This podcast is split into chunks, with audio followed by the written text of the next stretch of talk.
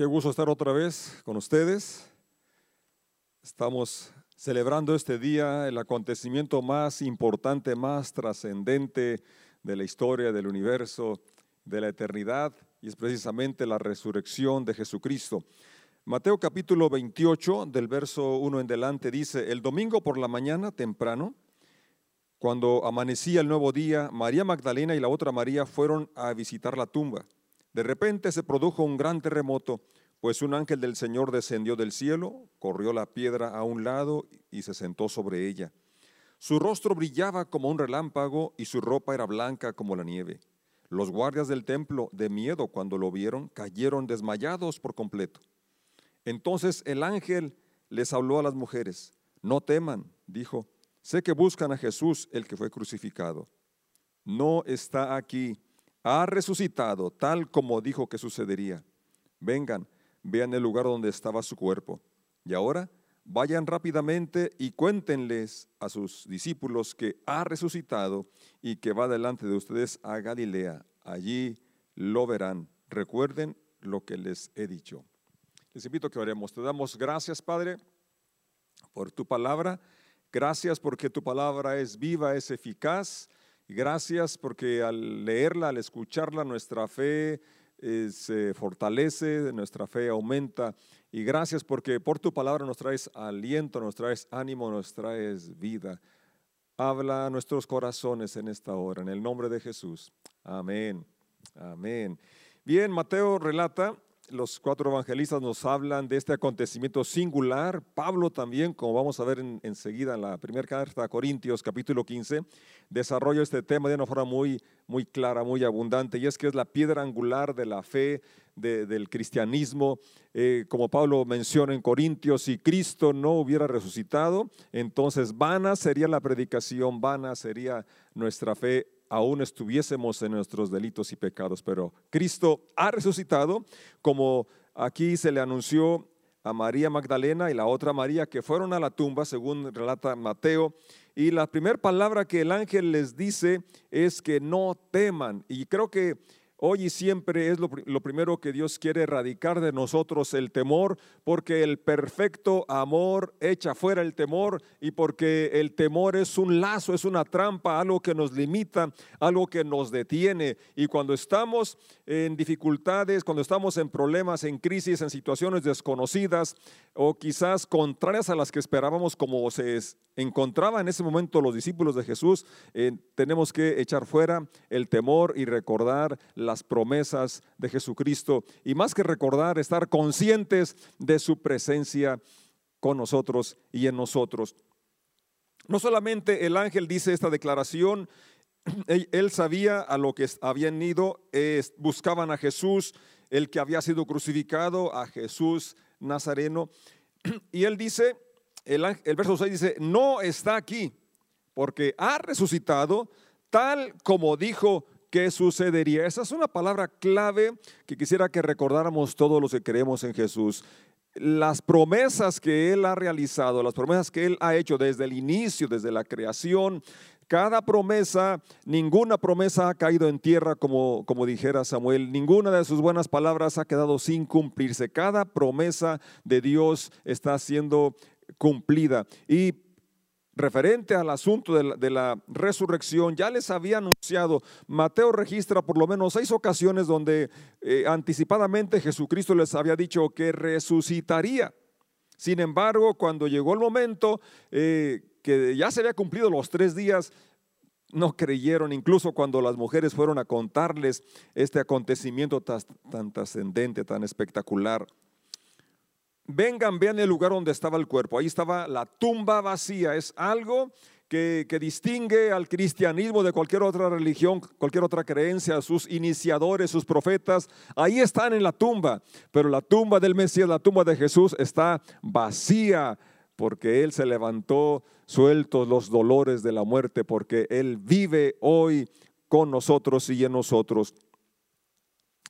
Verso 7. Ahora vayan rápidamente y cuéntenles a sus discípulos que ha resucitado. Es interesante notar cómo el mensaje tan, tan primordial, tan importante, Dios se lo encomienda a estas mujeres que fueron las primeras en ir a la tumba y darse cuenta que la tumba estaba vacía.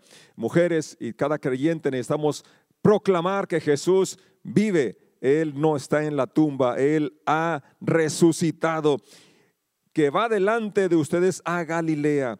Allí lo verán. Cada uno tenemos hoy también esa eh, invitación, esa posibilidad de ver a Dios en medio de la, de la situación que estamos atravesando hoy, en medio de, de, esta situación tremenda que vive el mundo. Hoy necesitamos saber que Él va delante de nosotros. Jesucristo va delante de sus discípulos.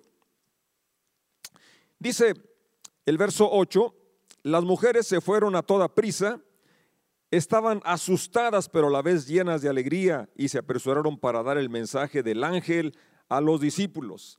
Ahora fíjate el verso 9, qué interesante. Mientras iban, Jesús les salió al encuentro y las saludó. Ellas corrieron hasta él abrazaron sus pies y le adoraron. Mientras iban, Jesús les salió al encuentro. La iglesia no se detiene a pesar de cualquier circunstancia. Tú y yo necesitamos avanzar a pesar de todo lo que miremos que parece oscuro, parece negativo, pero si creemos si obedecemos y seguimos avanzando, Jesús nos sale al encuentro y nuestra reacción debe ser como la de las mujeres, abrazarlo, adorarlo, porque Él es digno de nuestra adoración en cualquier circunstancia, en cualquier situación que estemos atravesando. Y las primeras palabras del Señor resucitado, según relata el verso 10, es, no teman. No teman. Una vez más, lo que ya el ángel les había dicho, no tengan miedo. Ahora Jesús está diciéndoles y te dice a ti, me dice a mí, no temas. Digan a mis hermanos que vayan a Galilea y allí me verán. Qué preciosa promesa de que podemos ver a Jesús en medio de la dificultad, en medio de las limitaciones, podemos ver su gracia, su amor, podemos ver su sentir y ver su presencia a través de las diferentes formas que Él nos muestra cuánto nos ama y cómo está al pendiente de nosotros. Entonces los once discípulos, es, verso 16, salieron hacia Galilea y se dirigieron al monte que Jesús les había indicado. Cuando vieron a Jesús, lo adoraron pero algunos de ellos dudaban. Qué, increíble, ¿verdad? Que incluso mirándolo, incluso escuchando el testimonio de otros, algunos todavía dudaban, algunos de ellos dudaban. Y aquí está algo interesante, quizás tú estés dudando de si podrás pasar esta crisis que apenas se inicia para ti o para algunos y ya tienes algunos días sin trabajo, quizás has batallado para el sustento, ya quizás dudes de, de qué va a ser mañana. Yo quiero decirte, el verso que sigue nos da una, un aliento, una promesa tan preciosa.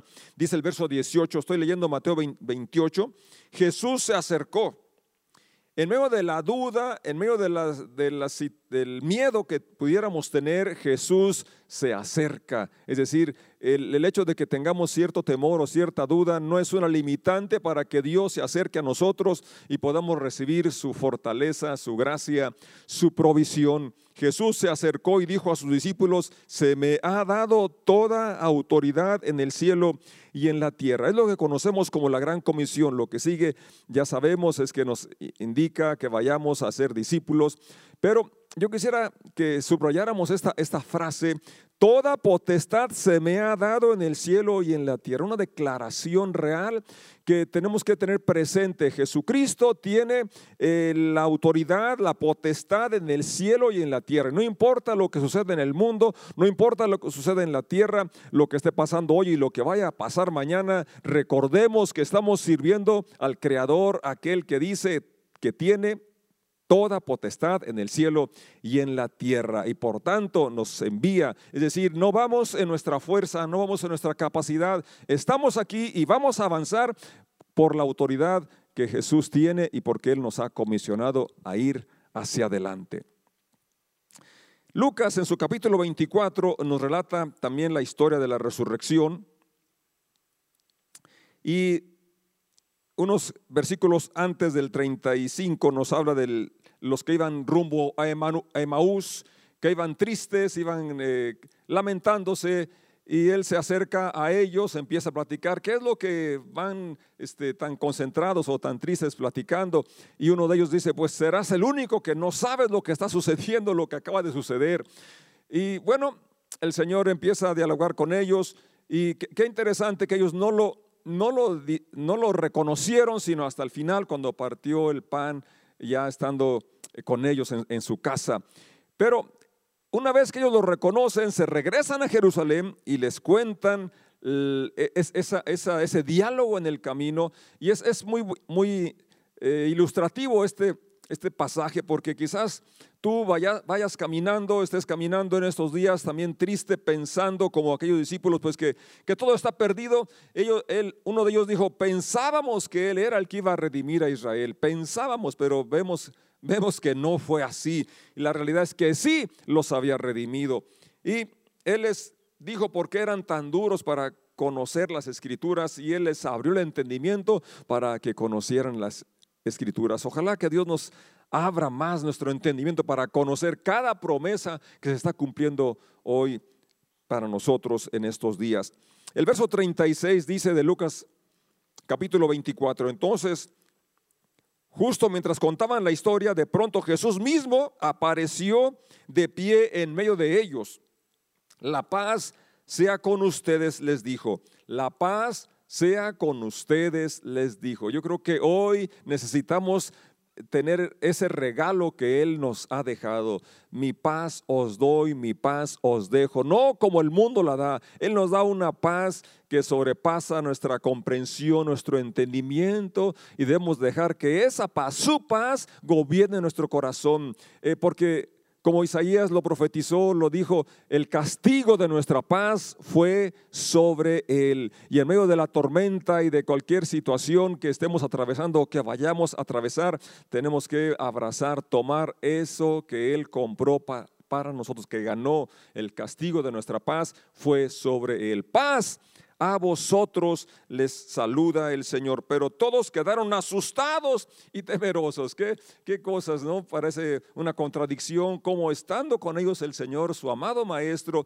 mirándolo resucitado, eh, habiéndoles él dicho, por lo menos en seis ocasiones ah, anterior, les había anunciado que él iba a morir, que iba a sufrir, que, que iba a, ser crucificado, pero, pero que al tercer día se levantaría eh, y mirándolo ahí todavía eh, y diciéndoles él, tengan paz, la paz sea con ustedes, ellos se asustaron y tenían miedos. Es más, pensaban que miraban un fantasma, dice el verso 37, todos quedaron asustados y temerosos, pensaban que veían un fantasma, pensaban que era un espíritu.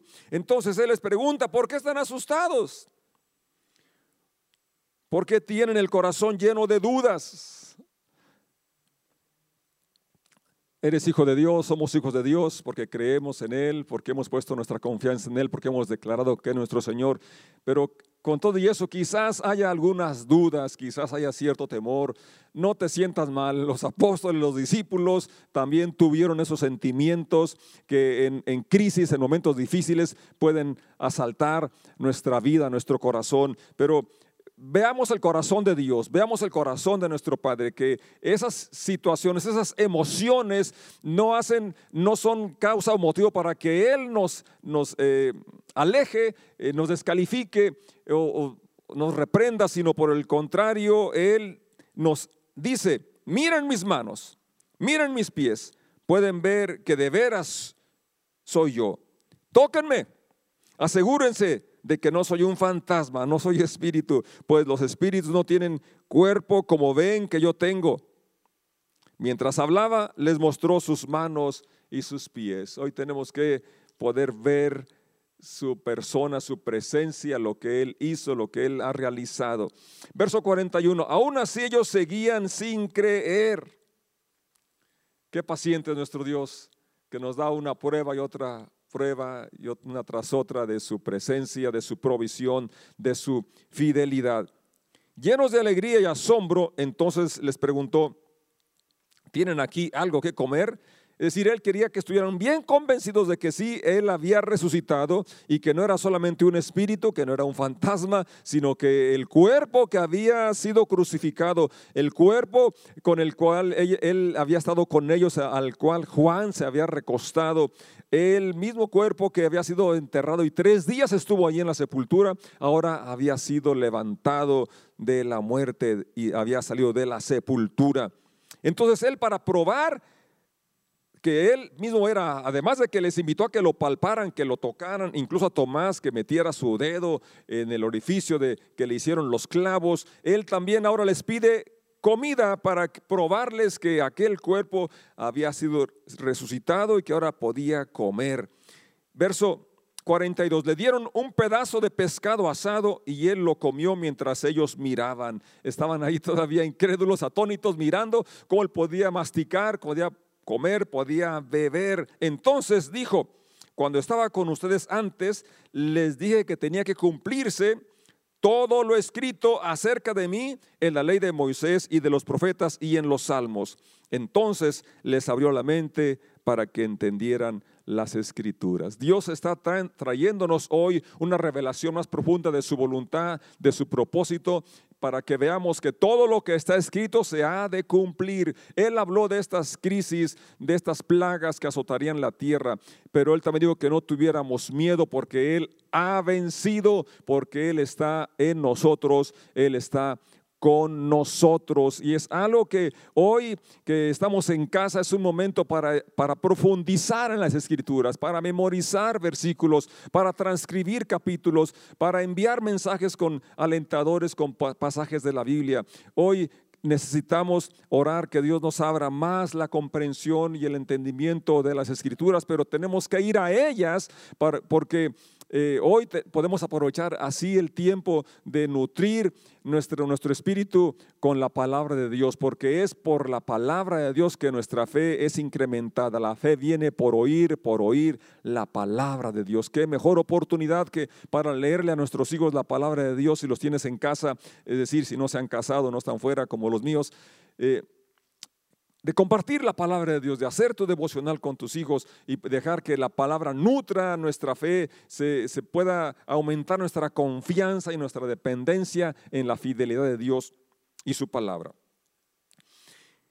El Evangelio de Juan, el capítulo 20 nos relata este acontecimiento trascendente, glorioso, la piedra angular del, del cristianismo, la resurrección de Jesús, que es lo que estamos hoy hablando que no hay nada más oportuno en estos días para levantar nuestro ánimo y nuestra fe, sabiendo que servimos a un Dios vivo, a un Dios que venció la muerte y se venció la muerte puede vencer cualquier dificultad.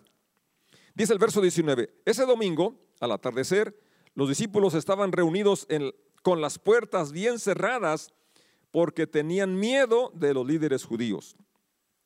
Una vez más miramos aquí cómo eh, relata los sentimientos, las acciones de los discípulos, tenían miedo. De pronto Jesús estaba de pie en medio de ellos. Y fíjate cómo lo saluda. La paz sea con ustedes. Paz a vosotros.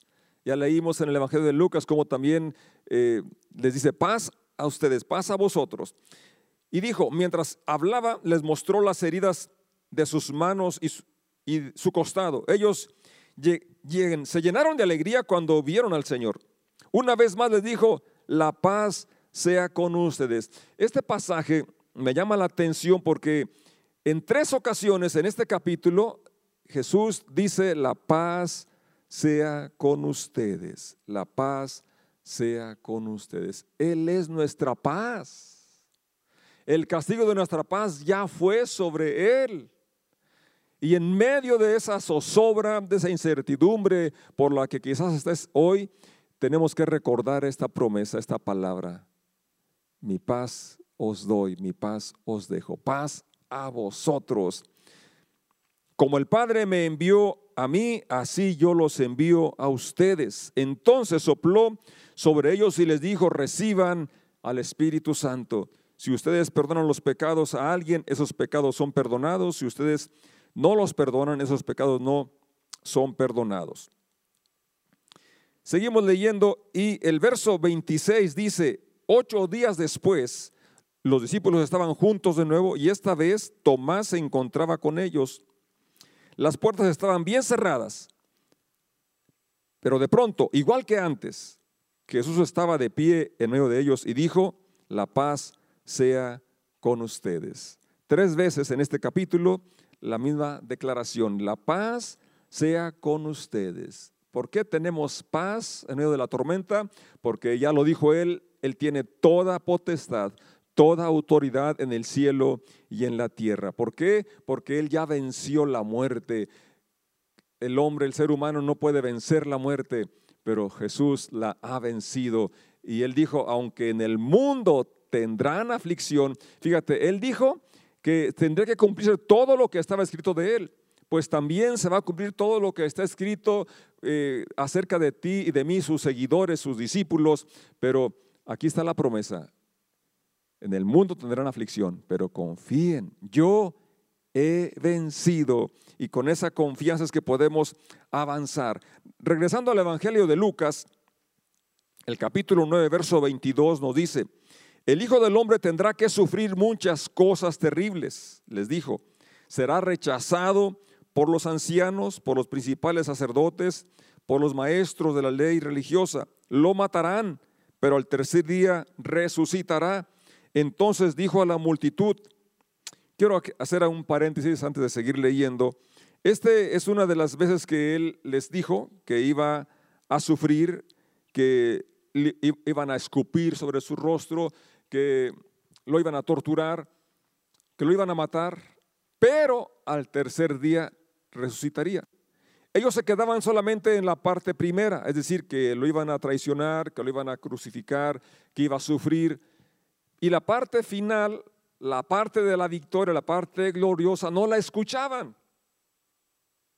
Y quizás sucede contigo, conmigo lo mismo.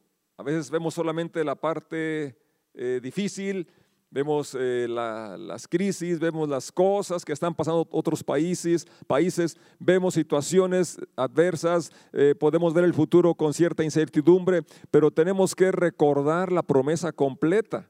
En este caso concreto, él estaba diciendo algo que sí sucedió y que les trajo tristeza, gran tristeza.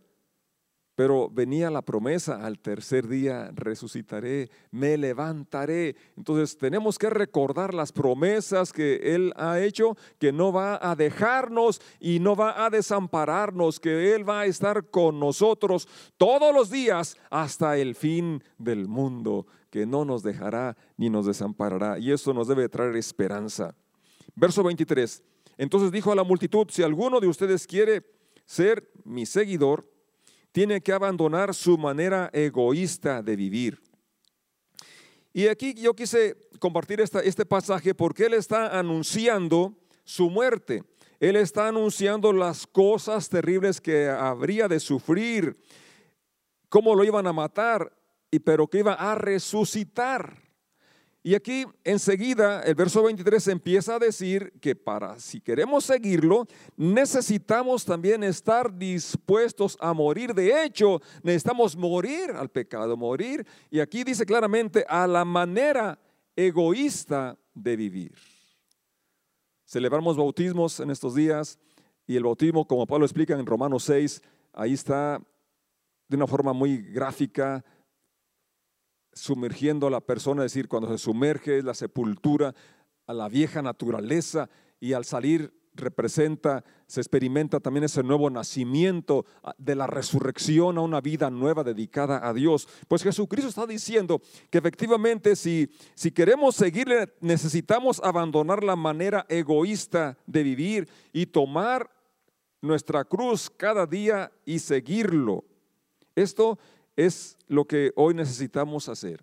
Si queremos experimentar la resurrección en nuestra vida, una vida abundante, una vida plena, una vida llena de esperanza y de gozo, tenemos que sepultar, renunciar a la vida, ego, a la vida egocéntrica, a la vida eh, que hemos puesto nuestra, eh, nuestra confianza, nuestra capacidad adquisitiva, en la capacidad para proveer y tenemos que volver a la fuente de la vida, a la fuente de provisión que es Dios. Él es nuestro proveedor, más allá de nuestros empleos, de nuestros patrones, eh, de la empresa o de X o Y, que, que, son necesarias, pero que en este momento más que nunca tenemos que volver a la fuente de vida, a la fuente de provisión en todas las áreas de nuestra vida y, que, y saber que Él no nos va a fallar, que Él nos va a sostener, que Él nos va a alimentar. Si tratas de aferrarte a la vida, la perderás, pero si entregas tu vida por mi causa, la salvarás. ¿Y qué beneficio obtienes si ganas el mundo entero, pero te pierdes o destruyes a ti mismo?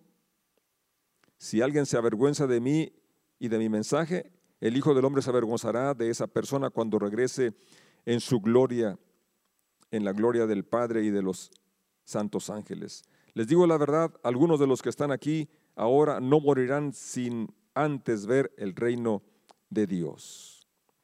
Hoy podemos ver el reino de Dios, la forma de operar que nos invita a vivir una vida totalmente dependiente de Él. Porque hoy por hoy no son nuestros recursos, no, es nuestra habilidad la que nos va a sostener, es la gracia de Dios y es la confianza en el Cristo resucitado, que ya venció la muerte, que ya venció a Satanás y que ahora está a nuestro lado, que ahora está no solamente a nuestro, lado, está en nosotros, porque ese es el gran privilegio que tenemos hoy como hijos, sus hijos, los hijos de Dios. Quiero finalizar leyendo 1 Corintios, el capítulo 15, donde el apóstol Pablo está hablando de que el Evangelio la buena noticia consiste precisamente en, la vida, la muerte y resurrección de Jesucristo, que Cristo murió según las escrituras y que resucitó también según las escrituras. Lo ya antes se había profetizado y él lo había anunciado en diferentes ocasiones y cómo se apareció a diferentes personas cuando escribe Corintios, dice Pablo que había más de 500, o vea, o que se apareció a más de 500 y que muchos de los cuales aún vivían y que al final también se le había aparecido a él. Y él habla, dice el, verso 15, ahora amados hermanos, permítanme recordarles, perdón, capítulo, es el verso 1, 15.1, la buena noticia que les prediqué, o sea, el Evangelio es buena noticia. Y en estos días necesitamos buenas noticias y ninguna como esta. Cristo ha resucitado. Tú y yo estamos llamados a hablar de esta buena noticia, hablar de que Jesús está vivo y está con nosotros, está en nosotros. Pablo empieza a disertar sobre ese tema tan importante. El verso 3 dice, yo les transmití a ustedes lo más importante. Repito, lo más importante son las buenas noticias. Y la buena noticia trascendente es que Jesús está vivo, que Él ha resucitado. Dice el verso 4, fue enterrado y al tercer día fue levantado de los muertos, tal como dicen las escrituras. El verso 12 menciona, pero díganme lo siguiente, dado que nosotros predicamos que Cristo se levantó de los muertos, ¿por qué algunos de ustedes dicen que no habrá resurrección de los muertos? Pues si no hay resurrección de muertos, entonces Cristo tampoco ha resucitado. Verso 14. Y si Cristo no ha resucitado, entonces toda nuestra predicación es inútil y la fe de ustedes también es inútil, es vana, dice otra traducción. Había personas, incluso personas que decían que creían en Jesús, porque Pablo escribe a la iglesia en Corinto, que no creían en la realidad de la resurrección.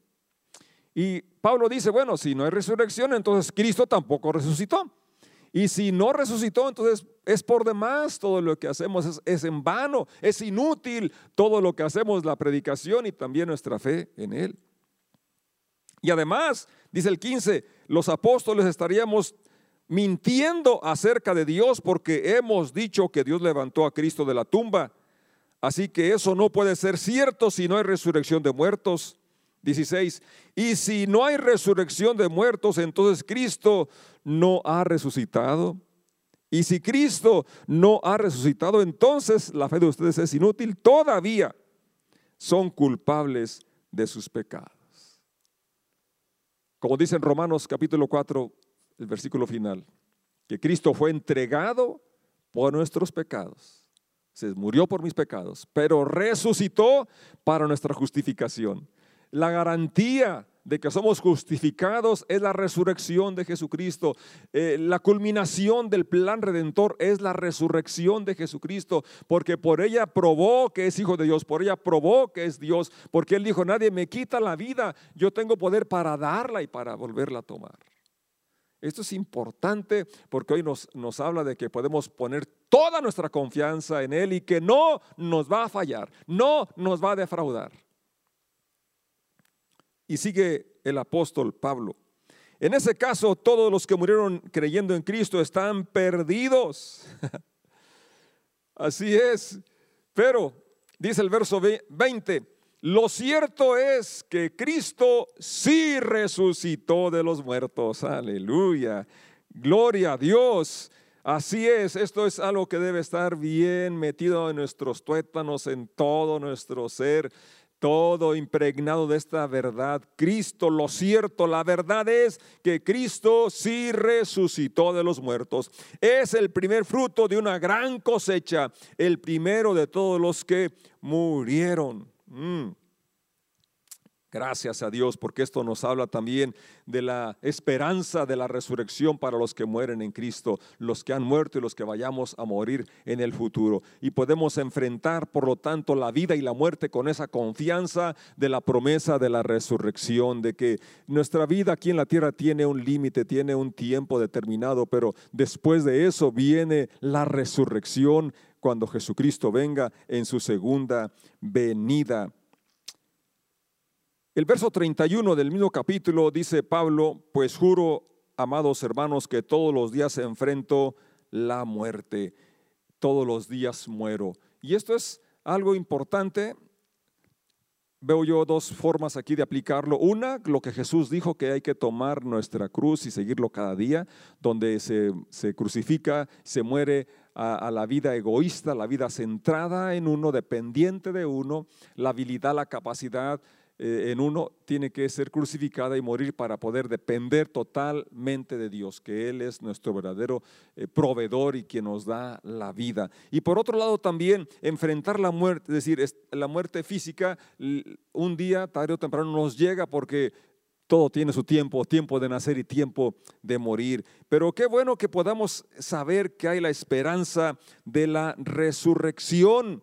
Y Pablo sigue en esta disertación Dice el verso 33 del capítulo 15 de Corintios, no se dejen engañar por los que dicen semejantes cosas, porque las malas compañías corrompen las buenas costumbres. Porque, ¿qué es lo que decían las personas? Pues, comamos y bebamos que mañana moriremos. Es decir, no tiene sentido, no tiene caso seguir confiando en Dios.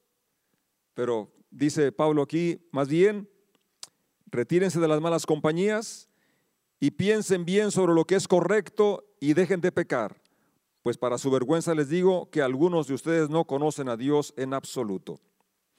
Sigue la disertación más adelante y dice el verso 35, pero alguien podría preguntar, ¿cómo resucitarán los muertos? ¿Qué clase de cuerpo tendrán? ¿Qué pregunta tan tonta? Cuando pones una semilla en la tierra, esta no crece y llega a ser una planta, a menos que muera primero. Y aquí es algo que necesitamos aplicarlo a lo que estamos viviendo. Tenemos que morir a ciertas cosas, proyectos, planes, cosas que necesitan morir y no porque ya no van a, surgir, sino que no es el momento. Hoy es el momento de sembrar ciertos sueños, ciertos proyectos. Pero con la confianza de que van a resurgir y resurgirán con algo mejor una planta mejor. Pablo aquí menciona cómo se siembra un grano, pero sale una planta diferente, una planta eh, mucho mejor que el grano, pero tiene que morir el grano. Y lo pones en el suelo Lo que pones en el suelo no es la planta que crecerá, sino tan solo una simple semilla de trigo o de lo que estés sembrando, o de lo que estés sembrando. Hoy es tiempo de sembrar. Sembrar muchas cosas que de otra forma se perderían. Hoy es tiempo de sembrar proyectos, sembrar ayuda, sembrar aquellas cosas que tú soñabas realizar, quizás van a estar en pausa, quizás vayan a morir, pero van a resurgir, van a resucitar con algo mucho más fructífero y más glorioso. Y dice el verso 38, luego Dios da el cuerpo nuevo que Él quiere que tenga. De cada clase de semilla crece una planta diferente. Lo mismo sucede con la resurrección de los muertos. Cuando morimos, nuestros cuerpos son plantados en la tierra, pero serán resucitados para que vivan por siempre. Nuestros cuerpos son enterrados en deshonra, pero serán resucitados en gloria. Son enterrados en debilidad, pero serán resucitados en fuerza. Son enterrados como cuerpos humanos naturales, pero serán resucitados como cuerpos espirituales. Pues así como hay cuerpos naturales, también hay cuerpos espirituales.